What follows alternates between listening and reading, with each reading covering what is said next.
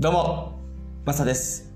現在、ドイツ在住6年目になります。この番組は僕は海外生活からの経験をもとに、失敗談、苦労話や文化の違いなどをお届けし、海外に興味を持っていただけたり、日本との違いを知ってもらえたらなという番組になります。今日はドイツポイントの使い方について話していこうと思います。昨日ですね、ドイツの大きいスーパーマーケット、レーベというところにですね、日本一時帰国する上でお土産をですね、買って帰ろうかなと思って行ったんですけども、そこでですね、このお土産に対して今まで溜まっていたポイントカードをね、使おうかなというふうに思っていて、僕今まで使ったことがなかったんです。で、今回初めて使おうと思って、ある程度ですね、お土産を買ってレジに持っていったら、使い方がわかんなくてですね。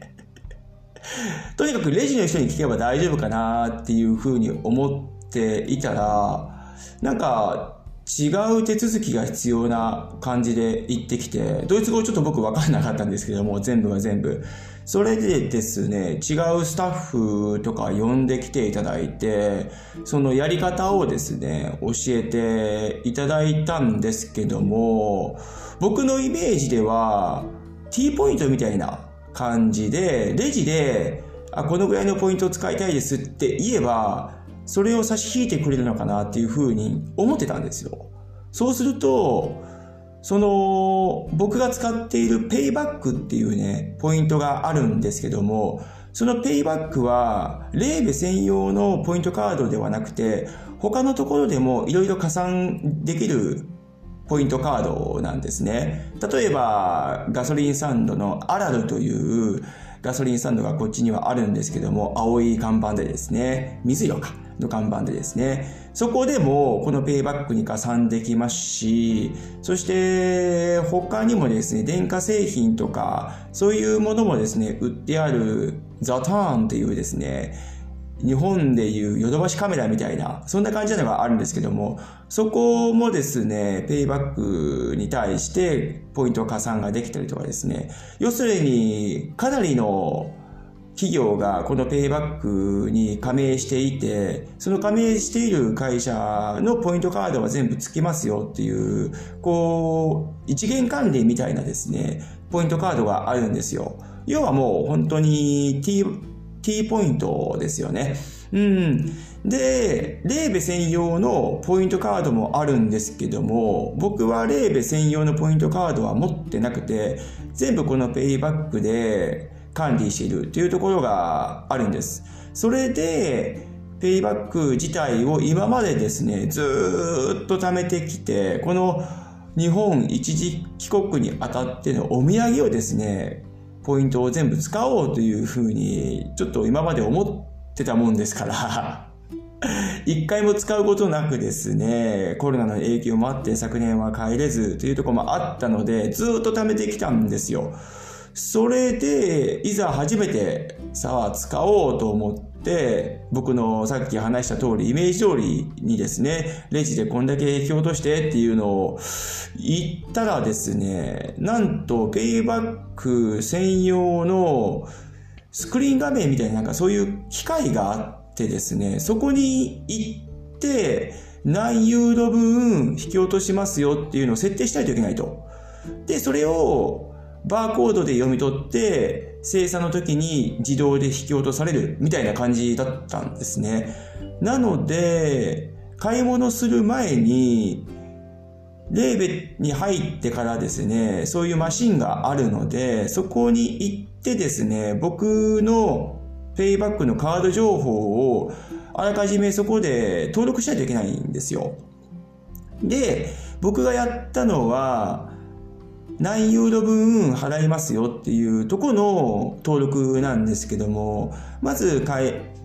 機械にスキャンをするんですね。バーコードを僕のペイバックの情報をですね。で、そうすると、システム上も僕の情報が入っていて、そこからですね、一回ログインしないといけないんですよ。で、ログインと思ってパスワード何だったっけなと思って、多分これだよなと思ってやったら、それがなんと当たってましてですね。一発でちょっとログインできちゃったんですけども、これ結構嬉しいもんですよね。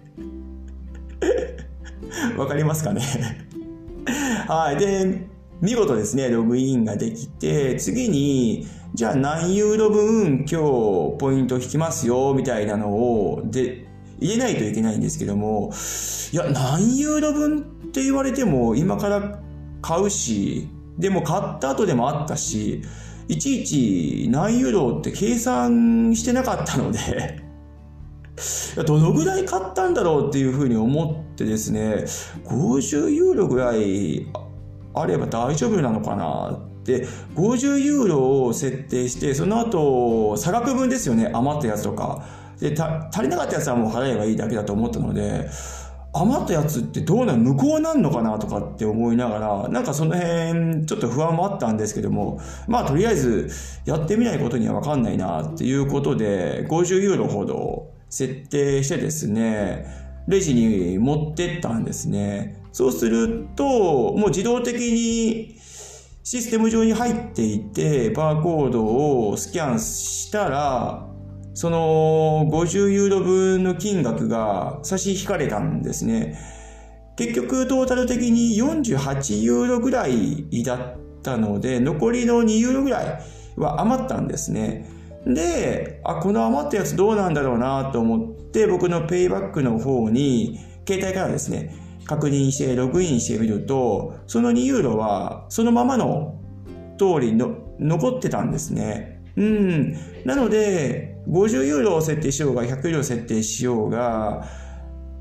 余った金額はそもそもそのまま残るということが分かったので、あ、これ別に多く設定しても問題ないなっていうふうに思ったので、はい、何かこう皆さんがですね、今後ペイバック、僕のようにですね、使われている方がいらっしゃいましたら、手続き上ですね、まず、レーベか、まあ他のスーパーマーケットとかもそうだと思うんですけども、ペイバック専用のですね、機械があるので、まずそこでログインして、で、何ユーロ分今日はポイントから引きますよっていうのを登録しないといけないというプロセスになります。なので、全部買ってですね、キャッシャーに持ってって、で、そこで T ポイントみたいな、じゃあ何ポイント分引いてくださいっていうのは、ドイツのレーベでは通用しなかったっていうところですね。はい。これ僕、すごく勉強になったんですけども、日本とその辺勝手が違うし、おそらくですね、レーベの専用のポイントカードを持っていると、T ポイントと同じような感じで使えるんじゃないかなっていうふうに思うんですけども、ただ、それはちょっと僕使ったことがないですし、他の T、えー、レーベの専用のポイントを持っている人からも聞いたことがなくてですね、うん、あくまでもペイバックの使い方なので、何かの皆さんのご参考になれば幸いです。はい。今日はドイツポイントの使い方について話させてもらいました。どうもありがとうございました。それでは素敵な一日をお過ごしください。ではまた次回の放送で。チャオ